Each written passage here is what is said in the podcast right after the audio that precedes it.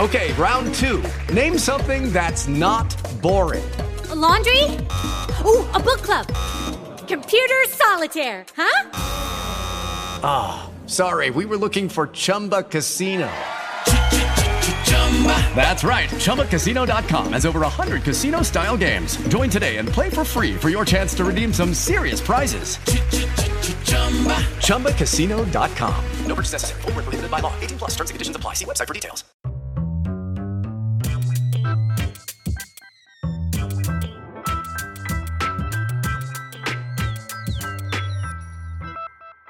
Olá, seja bem-vinda, seja bem-vindo ao Capital Natural, que agora também é podcast. E essa semana vamos partir para a última parte do nosso debate sobre justiça climática.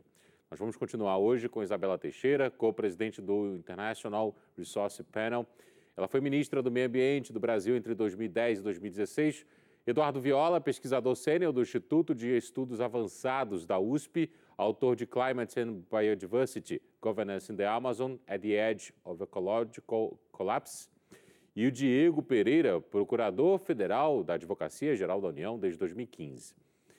Na semana passada, eu perguntei para a ex-ministra Isabela sobre a situação e a importância das terras públicas no Brasil e a pressão que elas vêm sofrendo de grilheiros e do crime ambiental em geral. Falamos, entre outras coisas, sobre a importância de nos conscientizarmos de uma vez por todas, como sociedade que eu estou falando, tá? Sobre o respeito das leis estabelecidas, principalmente aquelas que visam preservar o bem comum. Temos aqui um procurador da Advocacia Geral da União, um especialista em leis e legalidade.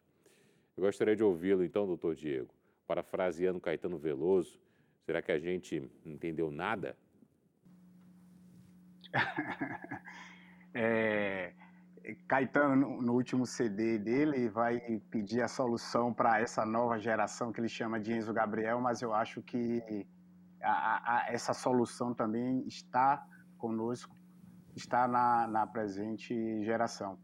É, Pablo, quando a gente fala da quadra da legalidade ali, é, de um empreendimento que é autorizado, de um, de um empreendimento que passou pelo aval das instituições públicas em relação ao meio ambiente, a gente fala que ele traz consequências, esse empreendimento, mais é, negativas, mas aí o combate talvez seja o planejamento sensato, a restrição ao desenvolvimento, mas quando a gente está na quadra da ilegalidade, como é a questão da grilhagem de terra, fica muito mais difícil o, o, o combate a, desse mal. A AGU, no ano de 2021, acompanhei o trabalho de alguns colegas, fez um trabalho hercúleo em cancelar matrículas de imóveis provenientes de terras griladas. Mas é um trabalho muito ínfimo diante do problema que é a grilhagem de terra no, no Brasil. É, eu acho que a solução ela é complexa e depende muito do, do legislativo, inclusive com medidas que depende também da atuação não somente da, do Executivo, com a Advocacia Geral da União, do Ministério Público, mas essencialmente do Legislativo. É, em relação à fala da ministra, eu faço uma provocação também, ministra, é em relação à dívida histórica, ecológica, climática desses países. A gente tem falado disso pouco, principalmente no, em, em âmbito de de conferências internacionais, mas eu creio que, por mais que haja promessa dos países desenvolvidos, a gente não pode deixar de pontuar a dívida que eles têm com os países em desenvolvimento. É tanto que essa nomenclatura norte-sul global, ela não surge dentro da, da justiça climática à toa. Ela surge porque há um atrelamento desse desenvolvimento né, de, do país é, do norte e do sul com a questão climática. Então, eu deixo essa provocação para saber qual é o posicionamento da senhora em relação a essa dívida histórica dos países mais desenvolvidos. Quando eu digo isso porque, no momento de sua fala, a senhora se refere ao nosso posicionamento enquanto país, enquanto nação, para é, a, comunidade, a comunidade internacional. Vou voltar a falar, ministra, e depois vou pedir a complementação do Viola, por favor. Diga, ministra. Eu, deixa eu fazer uh, dois esclarecimentos aqui uh, importantes uh, em, em, função da provocação do procurador. Primeira questão, eu disse que os países há contribuições históricas, o regime climático internacional reconhece as contribuições históricas e responsabilidades históricas, porém diferenciadas. É, o Brasil é um país que se estima, teoricamente, seja responsável por 3% é, das emissões globais que levam às questões climáticas. O Viola sinalizou, sim, a importância, como é que isso se desenvolve em torno é, do uso de combustíveis fósseis, da trajetória de desenvolvimento, que a humanidade é, não só foi identificar a dimensão dos impactos disso é, na década de 90 com a ciência. Mas eu quero lembrar ao, ao procurador duas questões importantes que são que, que marcam os dias de hoje. Primeiro, é, tá bem, os países envolvidos estão lá fazendo as equações dele, mudando, procurando mudar rumos e contradições, etc, etc. As ambiguidades, como a gente chama, a própria ambiguidade política do, da chamada meta do grau e meio, tendo já esquentado o planeta 1,1 grau centígrados. Então, é, essas contradições são importantes serem colocadas. Mas eu quero lembrar aqui, do ponto de vista objetivo, o seguinte: o Brasil é um país signatário do Acordo de Paris. Tá? E ao ser signatário do Acordo de Paris, nós temos obrigações de cortar emissões. Então, eu não estou. Eh, obviamente que tem uma questão global, internacional, que eu tenho que entender essas relações com países e o papel dos países envolvidos e como que esse tema está na ordem da, global da, da, da nova geopolítica do mundo tem uma geopolítica climática, as relações de poder, então, tanto é que Glasgow recepcionou uma, uma agenda, um acordo, uma declaração bilateral é, China e Estados Unidos, que ninguém imaginava, na polarização das duas superpotências, não, aqui em clima a gente conversa. Tá? Como conversa com Rússia, conversa com China, conversa com todos os países do mundo. Então, primeira coisa, o Brasil é signatário disso. E signatário significa cumprir a lei. O Brasil precisa fazer a sua trajetória de neutralização e descarbonização com todas as suas ambiguidades, todas as suas contradições, porque isso é agenda climática é uma agenda que impacta a agenda de desenvolvimento. Segunda coisa, o mundo está mudando. As relações não são só norte sul mais do ponto de vista das emissões. Historicamente, sim. As relações também são leste-oeste. O mundo, três quartos da população do mundo estão do lado de lá, lado asiático. China, Índia, é, Japão são países importantes nessa equação. A Índia vai ser o país mais populoso do mundo. Resolver o problema de, de, de desenvolvimento da Índia tá? É, significa você ter uma, uma visão, sim, de como é que você vai equacionar a questão climática. Passa também pela questão climática num país que, por exemplo, é, mais da metade da sua população não tem acesso à energia. Então, é importante entender essas novas dinâmicas do mundo, para a gente saber como é que o Brasil se reposiciona e qual é a ambição do lugar do Brasil no mundo. Não pode ser um lugar marcado por desmatamento, por corrupção, por degradação. Tá? Por quê? porque isso não gera economia. Isso, eu, eu, o Brasil, aquilo que o, o, o, Viola chamou de emissões racionais, é o país que o único país do mundo tem uma contradição de emissões associadas à atividade não econômica ao crime e emissões às atividades associadas a atividades econômicas precisam ser transformadas, porque isso tem a ver com competitividade, geração de emprego, desenvolvimento, etc, etc, inovação, parará, parará, parará. Então, assim, eu acho que é, é, é, é, se perder, já não tem. Aquilo que eu gosto de falar, não tem te, não, nós não temos tempo mais para comprar.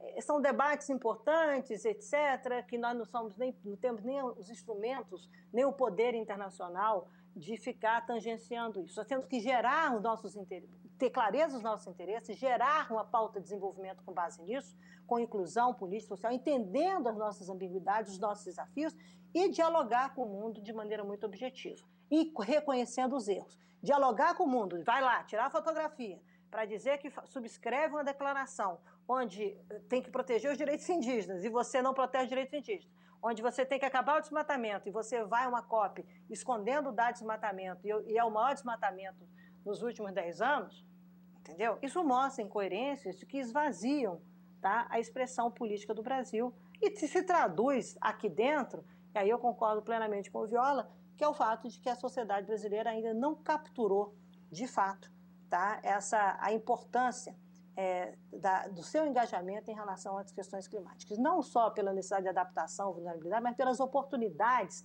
que essa agenda nos oferece, porque o Brasil tem uma base de recursos naturais, uma base, uma riqueza de biodiversidade e alternativas de fontes energéticas, alternativas de construções robustas, duradouras de longo prazo, que talvez nenhum país do mundo tenha nas condições que nós temos, particularmente também pela projeção do crescimento populacional no Brasil.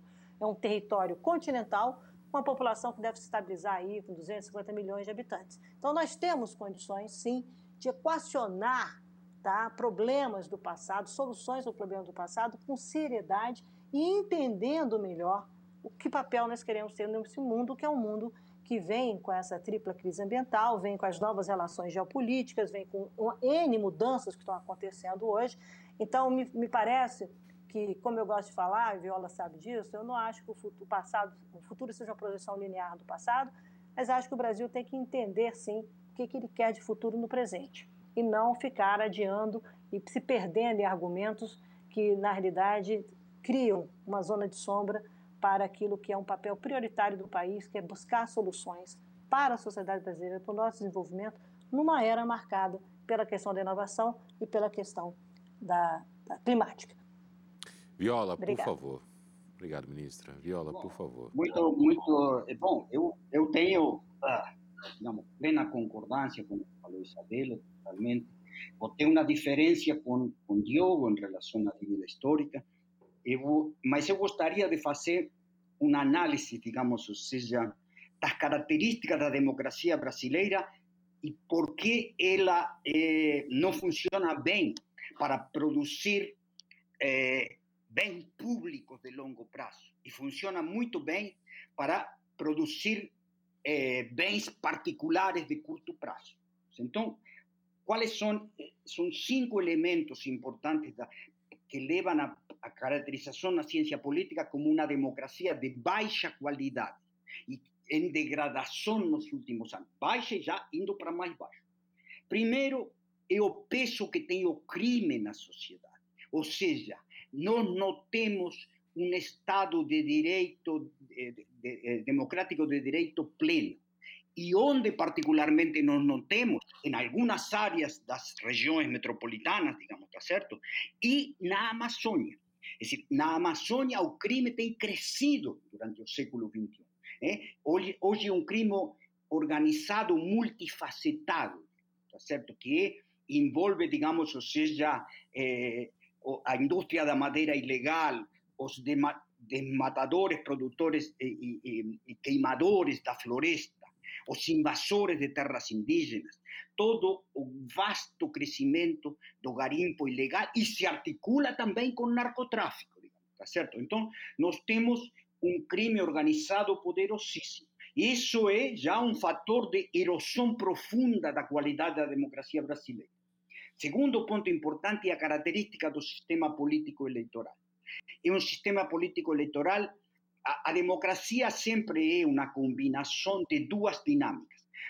Permitir e favorecer a organização de interesses particulares, mas ao mesmo tempo um sistema que promova a arbitragem que gere interesse geral de longo prazo, universalismo, particularismo a, a, o perfil da democracia brasileira, definida por la Constituição de 1988, mas as anteriores também era assim, eh, são favoráveis ao particularismo de curto prazo, tá certo?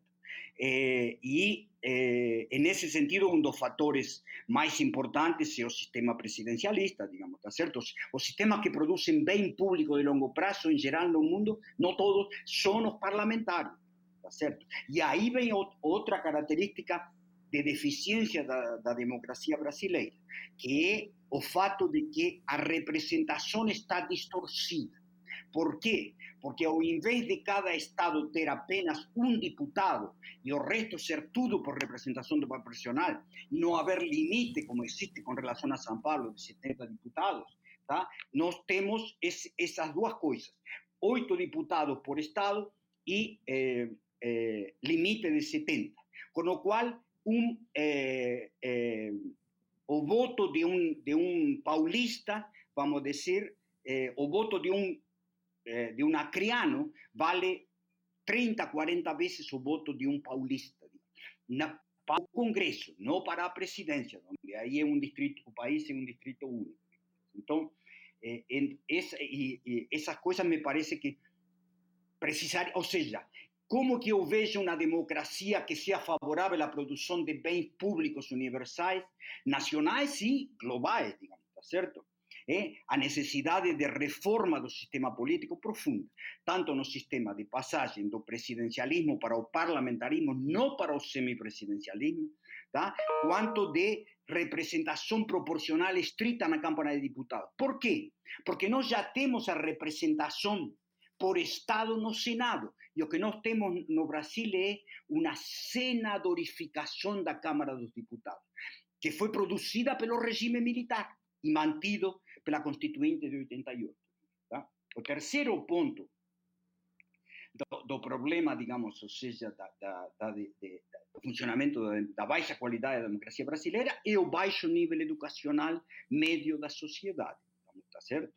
O quarto ponto é a extrema desigualdade da sociedade. Por quê? Porque você tem população em extrema pobreza e população em pobreza, vamos dizer, basicamente a classe E, mas uma parte importante também da classe D, digamos, tá? ela está decir, as prioridades para elas são prioridades imediatas de sobrevivência, certo? Então, mesmo que às vezes a questão climática se coloca como sobrevivência, quando tem extremos climáticos nas cidades, por exemplo, tá certo? Mas, então, uma correção do nível extremo de desigualdade, digamos, seria fundamental para a melhora da qualidade da democracia brasileira. E, por último, nós temos um quinto fator, que é elites dirigentes cortopracistas. Nesse sentido, essas elites brasileiras não fazem, eu estou utilizando aqui o conceito de Pareto, não elite como classe alta, sino como elite dirigente? Ela, ela é cortopracista. Grande parte da elite brasileira tanto econômica, política, administrativa, eh, eh, até cultural, digamos, tá certo? E de mídia. É eh, uma elite que funciona com incentivos de curto prazo e tem dificuldade para funcionar em termos de longo prazo, que isso é o que é uma elite dirigente. É decir, a capacidade de produzir bem público de longo prazo. E a parte da elite dirigente brasileira que tem esse perfil é pequena. Embora, em relação à questão ambiental, nos últimos três ou quatro anos tenha aumentado a proporção da elite dirigente econômica, empresarial, digamos, que vê o problema da decarbonização da economia como um problema fundamental, e esse é um, um signo alvissareiro, tá certo? Então, eh, o segundo ponto que eu queria comentar é sobre eh, a dívida histórica que falou Diogo. Primeiro ponto fundamental. Eh, discordo, Diogo, a, a, a, relação, a contradição norte-sul já não é hoje relevante para definir a dinâmica climática do mundo, certo? Eh, por quê? Porque hoje, qual é o principal, de longe, o principal predador da estabilidade do clima no mundo? É a China. A China tem, eh, produz nas, no, nos últimos 10 anos, digamos, ou seja, eh, eh, e na perspectiva desta década, tá? é, a metade ou mais das emissões mundiais, certo? E a China se negou, né, em Paris, a assumir compromissos de redução do crescimento da curva de emissões, coisa que o Brasil também se negava até Copenhague, certo? Já na, na, na meta de Copenhague introduz, mesmo que não muito fortemente, a questão, digamos, de uma, mas até aí, que a, a doutrina da eh, da eh, radical das responsabilidades comuns e diferenciadas. Isto é, eh, os países desenvolvidos têm todas as responsabilidades e os países em desenvolvimento têm eh, mínimas responsabilidades. Aqui quero destacar uma outra coisa fundamental. A divisão país desenvolvido em desenvolvimento não reflete hoje mais o mundo e você não entende o mundo atual com essa divisão. Ela é um obstáculo epistemológico embora ela é usada, digamos, ou seja, em parte do sistema Nações Unidas, tá certo? Por quê? Porque o mundo teria que eh, a divisão correta do mundo é em quatro segmentos. Países, que isso é definido pelo Banco Mundial, não só definido, é definido por mim. Países de renda alta, países de renda média alta, China são países de renda média alta e muitos outros, certo? ¿Eh? países de renda média baixa, tipo Índia, digamos, tá certo? E países de renda baixa. Tá? Então, o que, que seria uma interpretação correta do princípio das responsabilidades comuns e diferenciadas? Os países de renda alta têm que reduzir emissões muito mais do que reduzir, e do ritmo que reduzir. Inclusive na Europa, que é o melhor dos, países de renda alta em redução de emissões. Os países de renda média alta também têm que reduzir emissões. Como falou Isabela, isso está claro no Acordo de Paris, embora a redução de emissões e as promessas da, na, da Brasil teve uma, uma, uma proposta, digamos, de redução de emissões. A China não. A China disse não. Sabe que mudou a China em Paris? Passar de eh, pico de emissões em 2050 para pico de emissões em 2030, que destrói o orçamento global de carbono. Tá certo?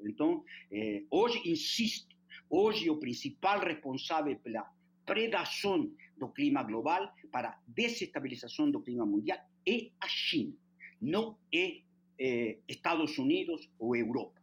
Tá?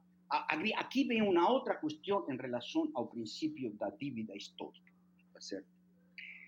É, não é, não, é dizer, a civilização humana foi produto da eh, da, da, queima de combustíveis fósseis. O grande progresso desde o fim do século XVIII. Era, era carvão, basicamente, primeiro, depois o petróleo se tornou dominante na primeira, na, em, nas primeiras décadas, meados do século XX, eh, depois foi agregado o gás natural, digamos, tá?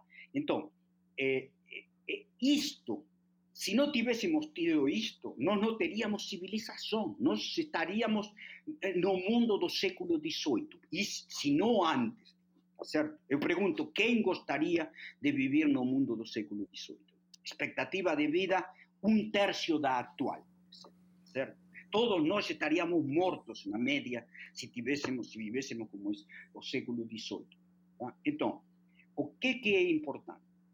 A, os países desenvolvidos fueron irresponsables, absolutamente. ¿Por qué? Porque sabendo y reconociendo desde la década de 90 a cuestión del aquecimiento global, no entraron en una trayectoria de reducción de emisiones, solo entraron algunos a partir de la década de 2000, no la década, y, y, Estados Unidos entró a partir de 2009, y eso por la, la sustitución del carbón por gas, no porque las políticas climáticas tengan sido muy efectivas.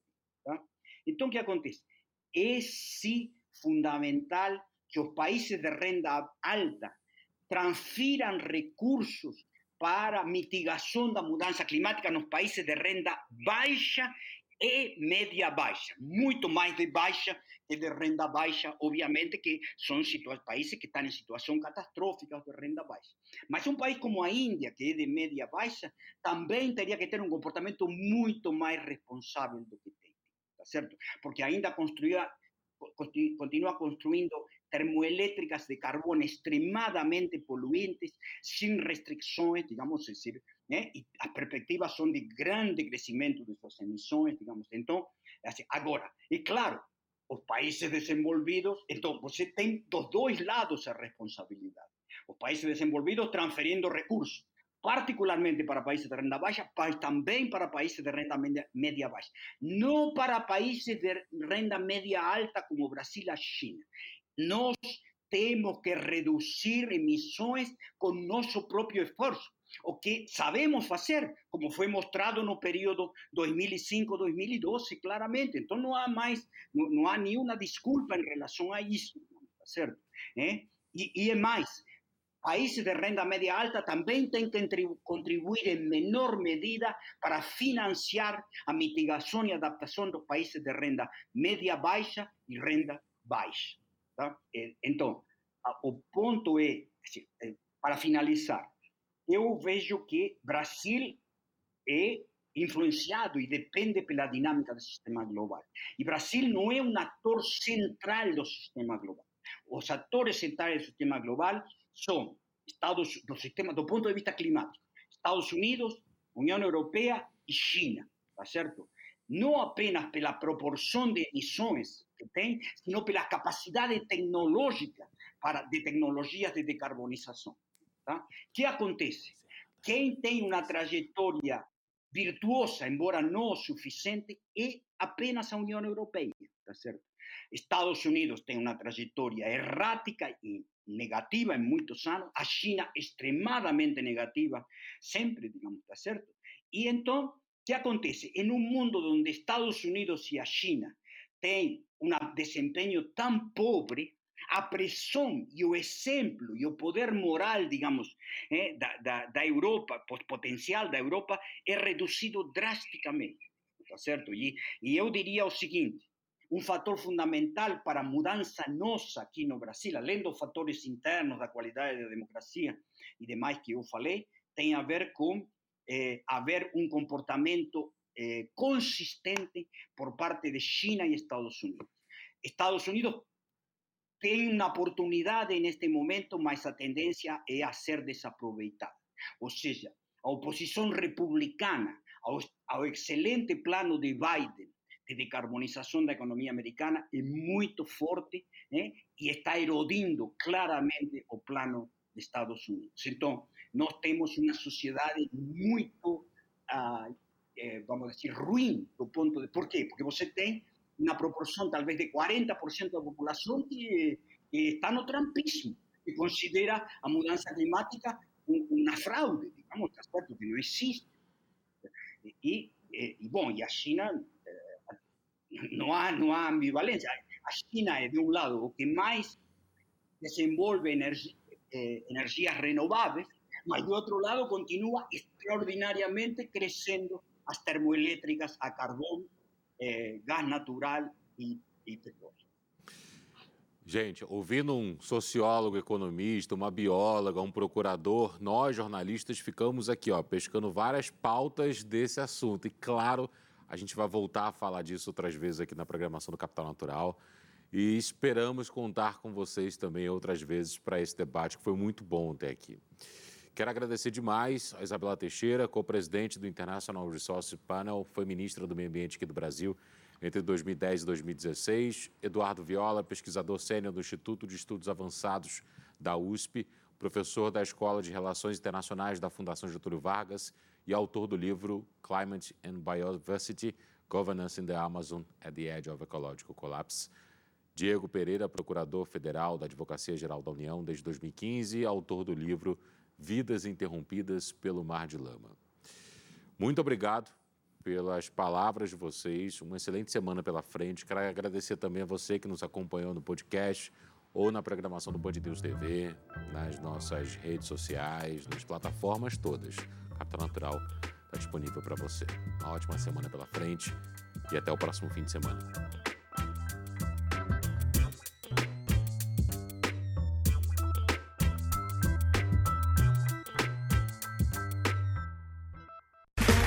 Okay, round two.